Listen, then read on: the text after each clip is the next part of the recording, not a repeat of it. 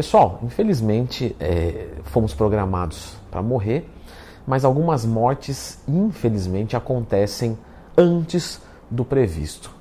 No vídeo de hoje eu reuni sete mortes de fisiculturistas ou algo deste mundo é, fitness que a gente gosta tanto, para que a título de curiosidade nós conseguimos aprender talvez com alguns erros das outras pessoas. Então, se puderem clicar no gostei e se inscrever aqui no canal, eu fico bastante agradecido.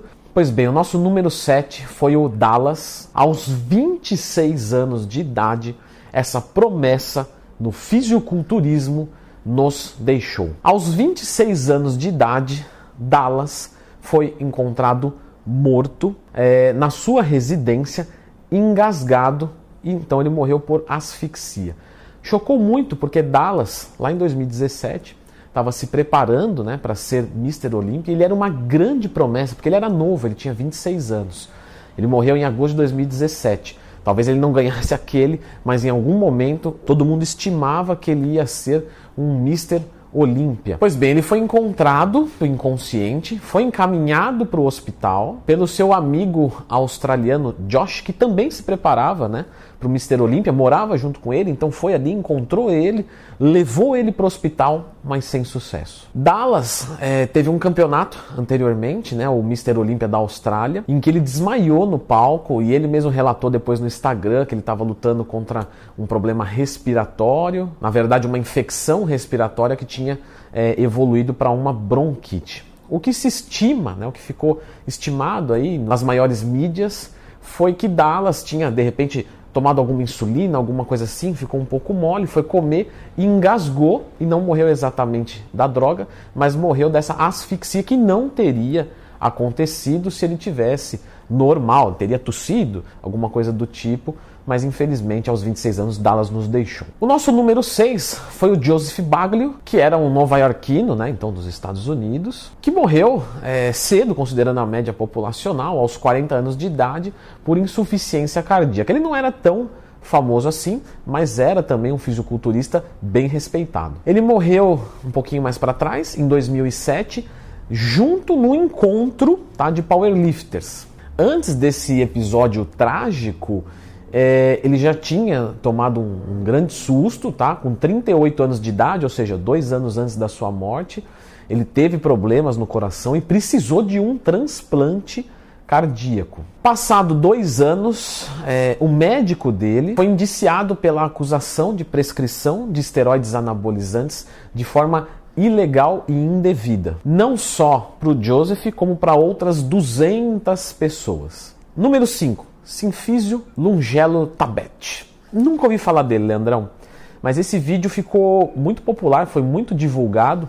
É um vídeo onde ele entra no palco e ele vai dar uma acrobacia e infelizmente ele cai de uma maneira errada e fratura o pescoço morrendo na hora. Tabet tinha 23 anos, tá? era um sul-americano, e ele saltou para trás para tentar deixar a galera animada. Só que ele errou o salto. E aí que tá, é... provavelmente era algo que ele fazia muito corriqueiramente, ele pode ter simplesmente errado, ou ele poderia estar tá muito fraco, porque ele estava ali é, é, num shape que você olhava e ele estava competitivo. Então talvez ele estivesse um pouco desidratado, com o carbo baixo, e aí a manobra não saiu com a potência que deveria, ele caiu errado. Ele era pesado, ele era forte e ele não aguentou. Nosso número 4 é o Ben Harnett. Ele foi segundo colocado em 2019 no Mr. England, um concurso famoso de beleza da Inglaterra. Ele morreu aos 37 anos, também durante uma preparação. Então, como vocês podem ver, a vida de um fisiculturista ela é arriscada,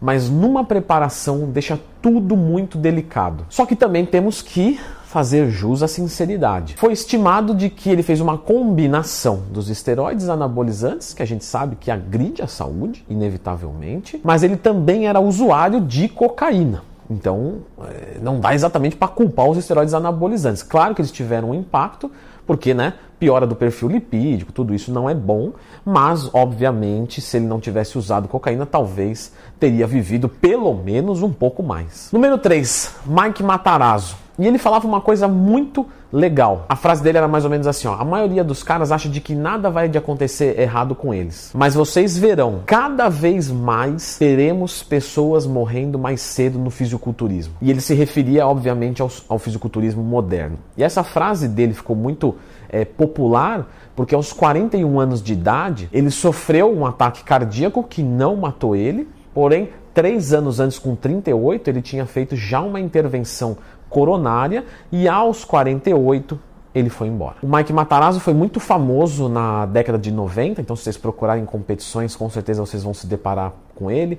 O físico dele era bem interessante e aos 48 anos ele nos deixou esperando, na verdade, um transplante de coração que não deu tempo. Nosso número 2, o senhor da definição, aquele que chegava fibradíssimo, talvez um dos mais fibrados ou o mais fibrado da história do fisiculturismo, sim, Andreas Manzer, a qual eu acho ele um excelente atleta. Tem muitos vídeos dele, é, ele comia muito certinho, fazia tudo muito certinho, mas ele faleceu também precocemente. Ele morreu em 1996 com apenas 31 anos de idade, e ao que tudo se estima, foi pelo abuso dos esteroides anabolizantes que ele teve uma falência múltipla dos órgãos. Na sua autópsia foi encontrado diversos comprimidos de halotestina, uma droga muito forte, mas não necessariamente foi uma overdose de halotestina momentânea. Isso é só mais é, um trecho, né, mais uma parte da matéria. E o nosso número um, que com certeza é muito famoso,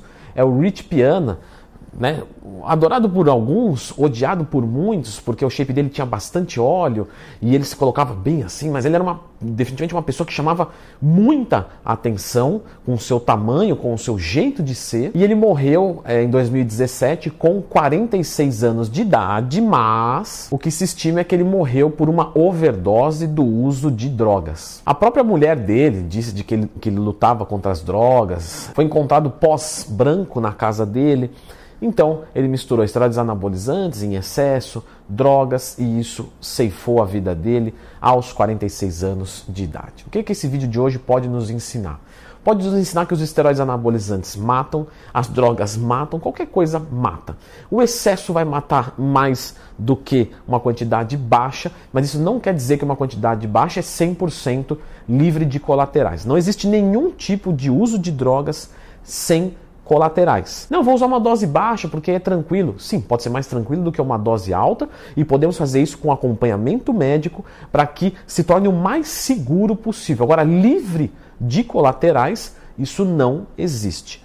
Todo benefício suprafisiológico causa um custo à saúde. Agora vocês me perguntam, como seria então o uso é, seguro dos esteroides anabolizantes. Como que eu devo fazer isso, Leandrão? Eu tenho esse interesse, é uma coisa minha, ninguém tem nada a ver com isso.